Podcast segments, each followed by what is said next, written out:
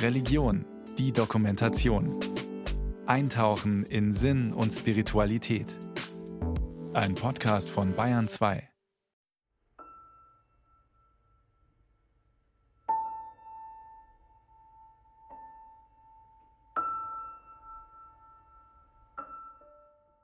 Die Vergangenheit hat mich gedichtet.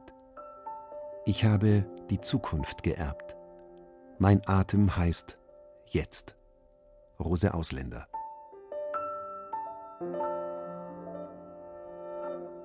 Da ist es gut, sich auf einen Stuhl zu setzen, möglichst am vorderen Drittel, aufgerichtet zu sein und eine Hand mal so einfach unter ein Schlüsselbein zu legen. Und dann hinzuspüren und zu spüren, die Augen zu schließen und unter der Hand wahrzunehmen, wie es weit wird und wie es zurückschwingt. Und so ist es. Das ist der Atem, der unter der Hand zur Hand hinschwingt und die Hand, die in Resonanz ist mit dieser Schwingung. Also da findet eine Begegnung statt von innen nach außen und von außen nach innen. Eine ganz einfache Übung, habe ich gesagt. Zeig doch mal eine ganz einfache Übung zum Atem. Mit Atmen kennst du dich doch aus. Helga Segatz ist Atemtherapeutin in München. Und die Augen dabei zu schließen, hat tatsächlich den Grund, ganz in dieses Spürgefühl hineinzukommen. Und beim Atmen geht es ja nun in erster Linie wahrzunehmen, was im Inneren ist. Denn der Raum, der vom Atem bewegt wird, ist ja der innere Raum erstmal. Erstmal, sagt Helga Segatz. Erstmal ist der Atem innen. Aber der Atem ist natürlich nicht nur innen, er ist auch außen. Und er ist dazwischen. Er ist eine Verbindung von innen und außen, außen und innen. Helga Segert sagt, in ihm schlummern unbegrenzte Möglichkeiten. Für mich ist er das größte Entwicklungspotenzial, was der Mensch hat. Wir beginnen mit dem Atem, wir, die Lebensspanne wird eröffnet, wenn der erste Atemzug da ist und schließt, wenn der letzte Atemzug getan ist. Alles, was dazwischen ist, ist lebendiges Leben. Und dieses Was ist lebendiges Leben, das kann man natürlich vielschichtig anschauen. Aber Entwicklungspotenzial meine ich deshalb, weil zu werden, als wer man gemeint ist. Also auch eigentlich, dass das Innen und das Außen kongruent wird, dass das Innen und das Außen gar nicht so unterschiedlich sein muss im Leben.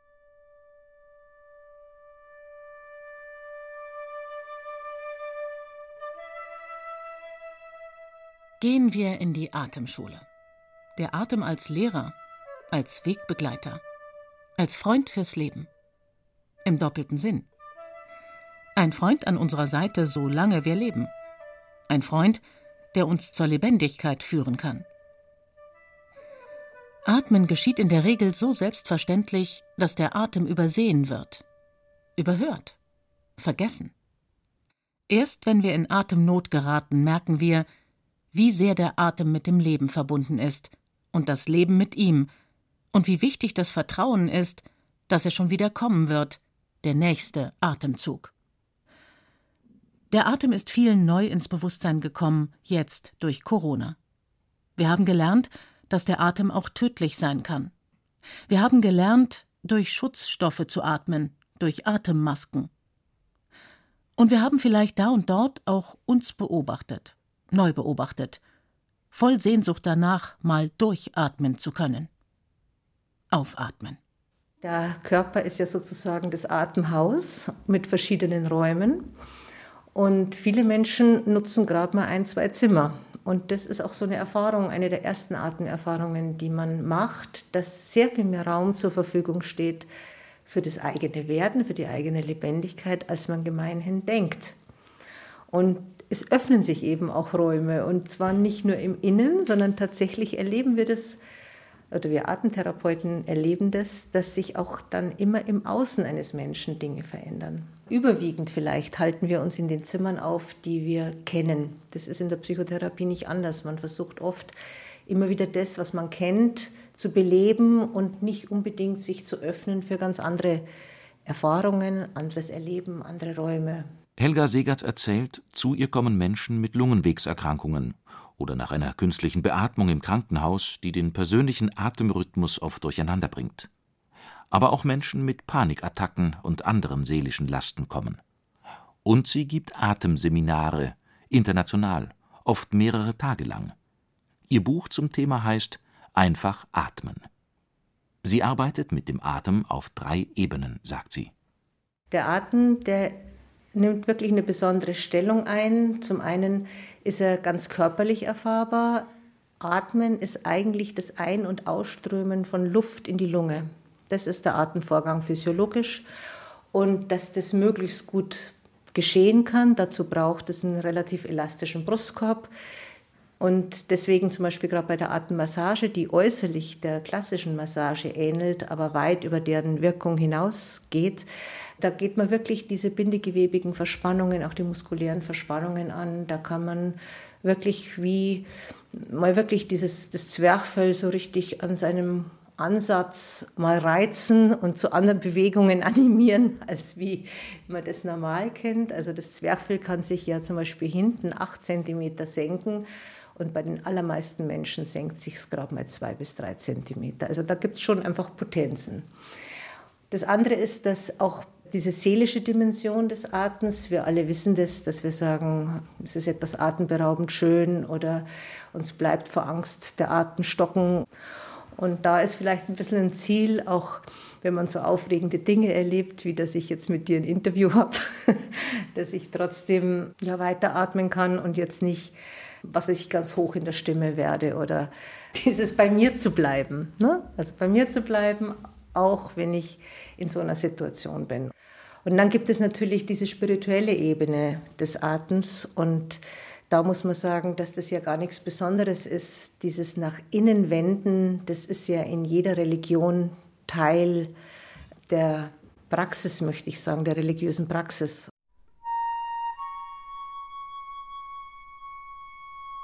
Dem Atem folgen, sich mit dem Atem verbinden, nach innen lauschen. Ja, das ist Teil jeder Meditations- und Kontemplationsübung, überall auf der Welt. Einatmen, ausatmen, lauschen. Ist der Atem auch ein spiritueller Lehrer? Dieses mit sich zu sein und seien, es nur jeden Tag immer wieder zwei bis fünf Minuten, wo man den Atem kommen lässt, gehen lässt, wartet, bis er wiederkommt. Das ist ja auch sowas. Meistens haben wir keine Atempause. Der Atemrhythmus ist ja dreigeteilt, also einatmen, ausatmen, Atemruhe. Wir alle holen den Einatmen ganz schnell wieder so, als würde der nicht von allein kommen können. Und, und das mal einfach so ganz präzise nur in dem zu bleiben, das ist sehr, sehr schwer, weil meistens nach dem dritten, vierten Mal atmen hat man schon wieder Gedanken, ist man zerstreut, fällt einem hat man irgendwelche Bilder oder so. Deswegen ist das ja auch Teil der kontemplativen Praxis, dass man sitzt und eigentlich nur seine Atemzüge zählt. Dann erlebt man plötzlich eine Stille. Wenn es gelingt, dann kann es sein, dass der Ausatmen plötzlich unendlich lang ist. Und ich war einige Zeit bei der Schwester Ludwiges Fabian, die das Haus der Stille geführt hat in Sachrang. Und die hat immer gesagt, in der Mitte dieser Stille, da wohnt Gott. Da machte Gott der Herr den Menschen aus Staub von der Erde und blies ihm den Odem des Lebens in seine Nase. Und so ward der Mensch ein lebendiges Wesen. Erstes Buch Mose, Kapitel 2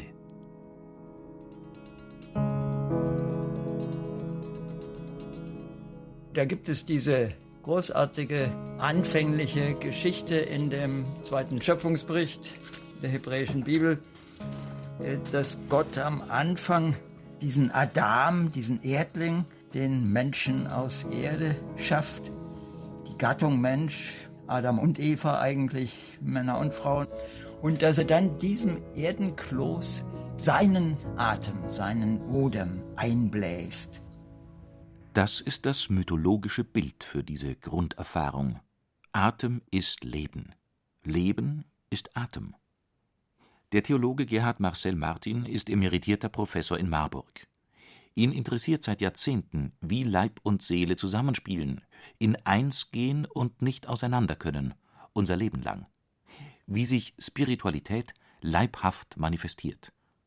Und wie die alten Bilder der Bibel, die alten Erfahrungen, durchs Nachspielen, Nachinszenieren, Nachatmen uns unter die Haut gehen können.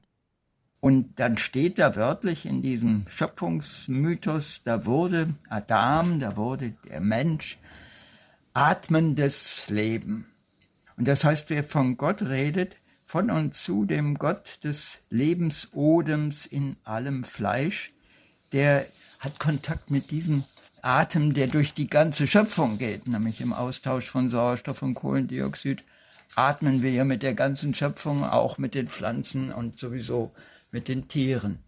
Und diese Lebendigkeit da drin, das ist für mich das offene Mysterium des Lebens. Und darum ist der Atem eben auch, gerade weil er so leiblich ist und so schöpfungstheologisch, so eine zentrale religiöse Erfahrung. Was ist er denn nun, der Atem, will ich wissen?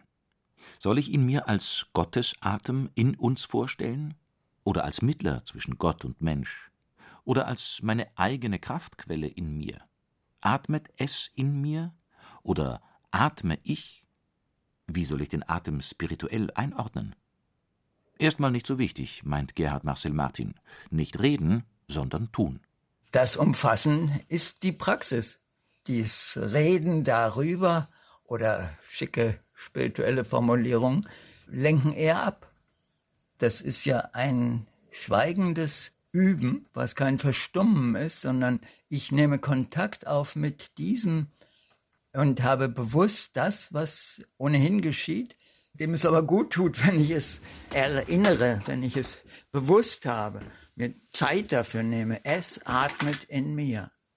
Und das ist diese schlichte Begleitung von Ausatmen, warten auf den Impuls einzuatmen und dann durch die Körperatemräume hindurch zu spüren und auf den Drehpunkt wieder loszulassen, zu warten.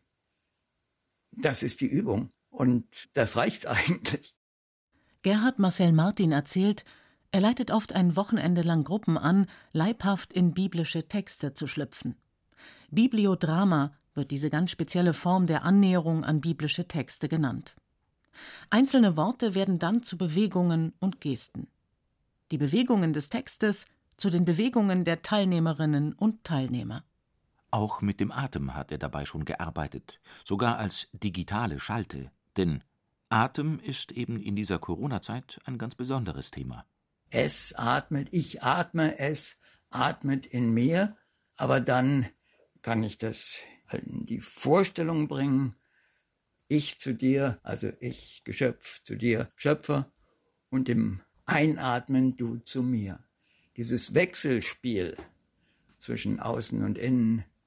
Und der alte Goethe hat eigentlich, also in diesem späten westöstlichen Divan, dazu ja dieses grandiose Gedicht geschrieben. Im Atemholen sind zweierlei Gnaden.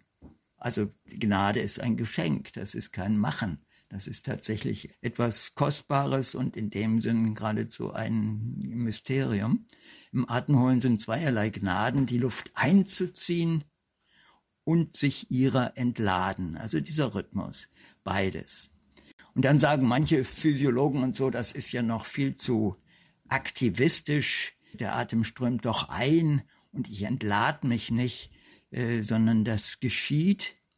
Aber Goethe geht ja dann weiter und sagt jenes, also das Atemeinziehen bedrängt. Das ist diese Spannung, die im Brustkorb und im ganzen Leib entsteht, diese Überspannung. Und dieses, das sich entladen, erfrischt, also das Loslassen. Und dann, Goethe, so wunderbar ist das Leben gemischt. Du danke Gott, wenn er dich presst, Jetzt ist es tatsächlich Gott, der presst und nicht ich ziehe die Luft ein. Und dank ihm, wenn er dich wieder entlässt. Es ist die Großzügigkeit einer weltlichen Spiritualität, die Goethe da westöstlich dichtet. Im Atemholen sind zweierlei Gnaden. Die Luft einziehen, sich ihrer entladen. Jenes bedrängt, dieses erfrischt. So wunderbar ist das Leben gemischt. Du danke Gott, wenn er dich presst, und dank ihm, wenn er dich wieder entlässt. Johann Wolfgang von Goethe.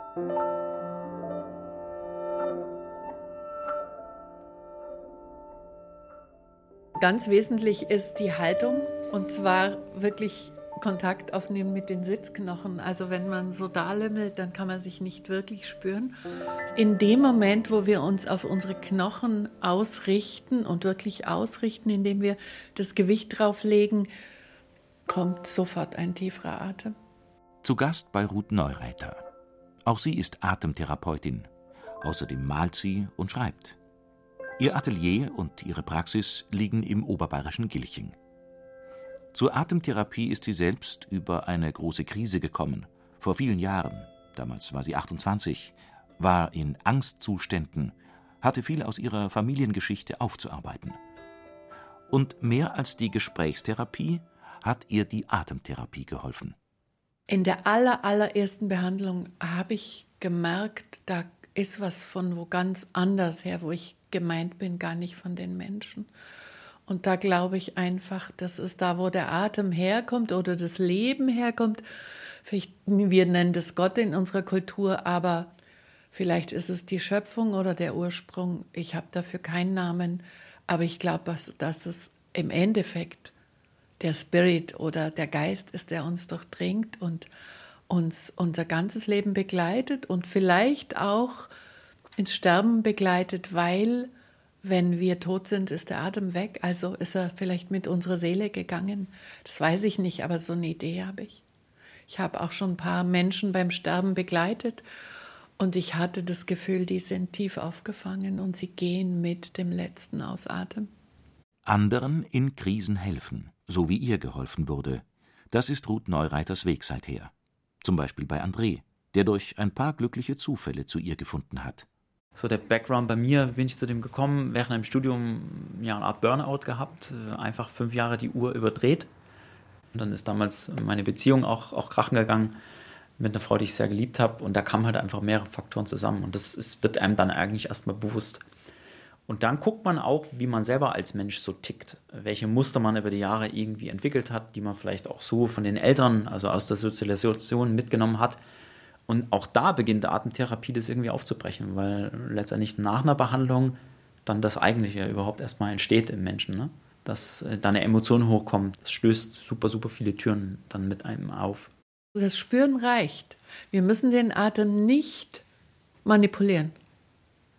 Er hat die allergrößte Kraft, wenn wir ihn lassen, so wie er ganz von alleine kommt und geht. Es wird in manchen Disziplinen, manchmal im Yoga auch auch in der Sufi-Tradition wird der Atem angehalten nach dem Einatmen. Das machen wir gar nicht, weil jeder Mensch hat einen eigenen Rhythmus. Und jeder Mensch atmet anders.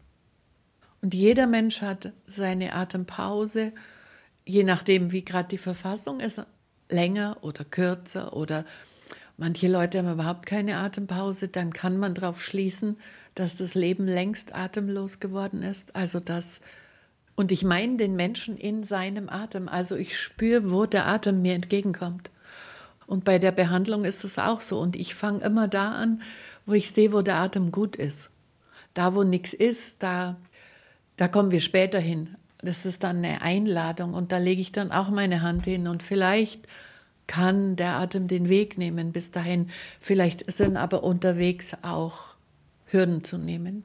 Noch einmal will ich wissen, was ist der Atem? Dieses, was da zwischen uns und der Welt passiert, den Körper durchzieht und die Seele, was wir mal steuern können, bewusst, mal unbewusst in uns arbeiten lassen. Und das durch die Berührung, durch Handauflegen, durch den Körper geleitet werden kann. Auf der einen Seite merkt man ja körperlich immer was danach, dass sich entweder eine, eine Verspannung, eine Spannung löst manchmal gab es Sitzungen, wo es dann eine Emotion auch gefördert hat, wo man dann eben traurig war oder einem klar wurde, warum man im Endeffekt äh, in so ein Muster irgendwann reingetappt ist. Bei mir war es immer so dieser Drang, möglichst gut zu sein in allem, was ich tue und alles mit Willen zu schaffen. Ja? Also lernst du mehr, hast du ein besseres Diplom, hast einen besseren Job, arbeitest du mehr, geht es dir besser und irgendwann merkt man gar nicht mehr, dass man in so einem Hamsterrad, in so einem Muster drin ist. Und das wird einem dann eigentlich nach so einer Behandlung, Tage danach auch immer wieder bewusst, indem nicht nur eine Emotion hochgespült wird, sondern auch manchmal so Bilder einfach hochgekommen sind. Ich habe irgendwann mal gesagt, das ist wie so eine, wie so eine zweite Hülle, wie so eine zweite Haut, die man in sich entdeckt. Und diese innere Schicht, würde ich so beschreiben, die war bei mir wie so ein verknoteter, dicker Kugelball, habe ich, glaube ich, immer beschrieben. Ähm, und die hat sich dann Stück für Stück für Stück langsam innerlich so aufgedröselt, wie ein Wollknäuel, wo man dann beginnt, von außen so langsam den Faden wieder abzurollen. Auch Ruth Neureiter ist die spirituelle Seite ihrer Arbeit sehr wichtig, sagt sie.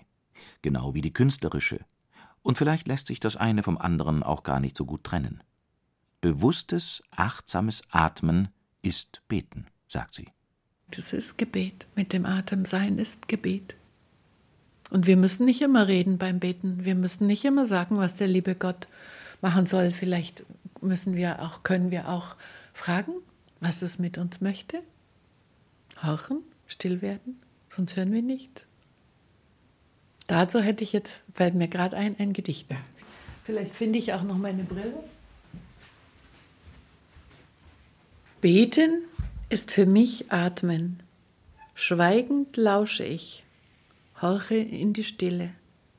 Und manchmal, wenn ich tanze, ist es ein Gebet.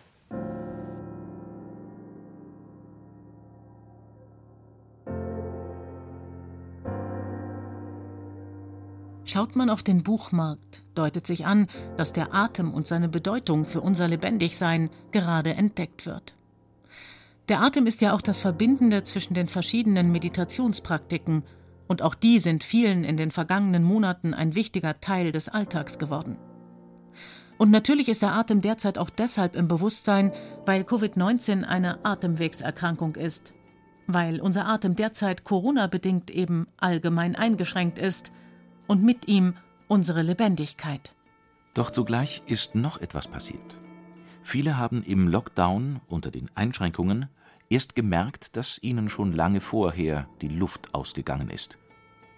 Die atemlose Gesellschaft, diese Diagnose wurde schon lange gestellt. Doch plötzlich wurde das auch ganz persönlich erfahrbar. Noch eine Schlussrunde bitte. Wohin geht die Entdeckungsreise, wenn wir dem Atem folgen? Ich glaube, es schadet überhaupt niemand, ähm, eine Beziehung zum Atem zu entwickeln, weil es gibt Selbstvertrauen, es macht froh, also es macht glücklich. Noch einmal Ruth Neureiter. Weil es uns in einer ganz anderen Weise durchströmt, als, als wenn es halt so von allein geht und wir merken es gar nicht. Und es ist schade, wenn wir es nicht merken. Wir müssen dann nichts machen, wir müssen nur hinspüren und das schon macht sowas wie ein Glücksgefühl, wenn wir es mal erleben können. Der Psychiater und Philosoph äh, Thomas Fuchs hat mal gesagt, das Atmen sei eigentlich die Grunderfahrung von Lebendigkeit als kommunizierende Beziehung zur Welt. Der Theologe Gerhard Marcel Martin. Wir sind in solcher Atemnot und Atemlosigkeit und nicht nur vor Schrecken, sondern auch vor Unbewusstheit oder Überanstrengung halten wir den Atem an. Und in dieser Atemlosigkeit, also die ja dann auch was mit Körperbetäubung und Körperunbewusstheit zu tun hat. Wenn da das Elementarste, was Körper lebendig hat und hält, wiederentdeckt wird, ist das tatsächlich nicht nur eine zivilisatorische, sondern eine spirituelle Errungenschaft. Wenn der Atem schwingen darf, ohne begrenzt zu sein. Die Atemtherapeutin Helga Segatz. Ja, das sind so innige Momente mit sich selber, die durchaus dem wahrscheinlich entsprechen, was in anderen Kulturen Erleuchtung oder Satori, das wird es eigentlich treffen.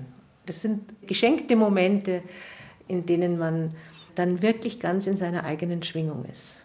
Und da hört die Zeit auf zu existieren, da ist man eigentlich nur in, diesem, in dieser Gegenwart. Und auch noch einmal Atempoesie, bitte. Mein Gedicht, ich atme dich ein und aus. Die Erde atmet dich und mich aus und ein. Aus ihrem Atem geboren, mein Gedicht. Noch einmal Rose Ausländer.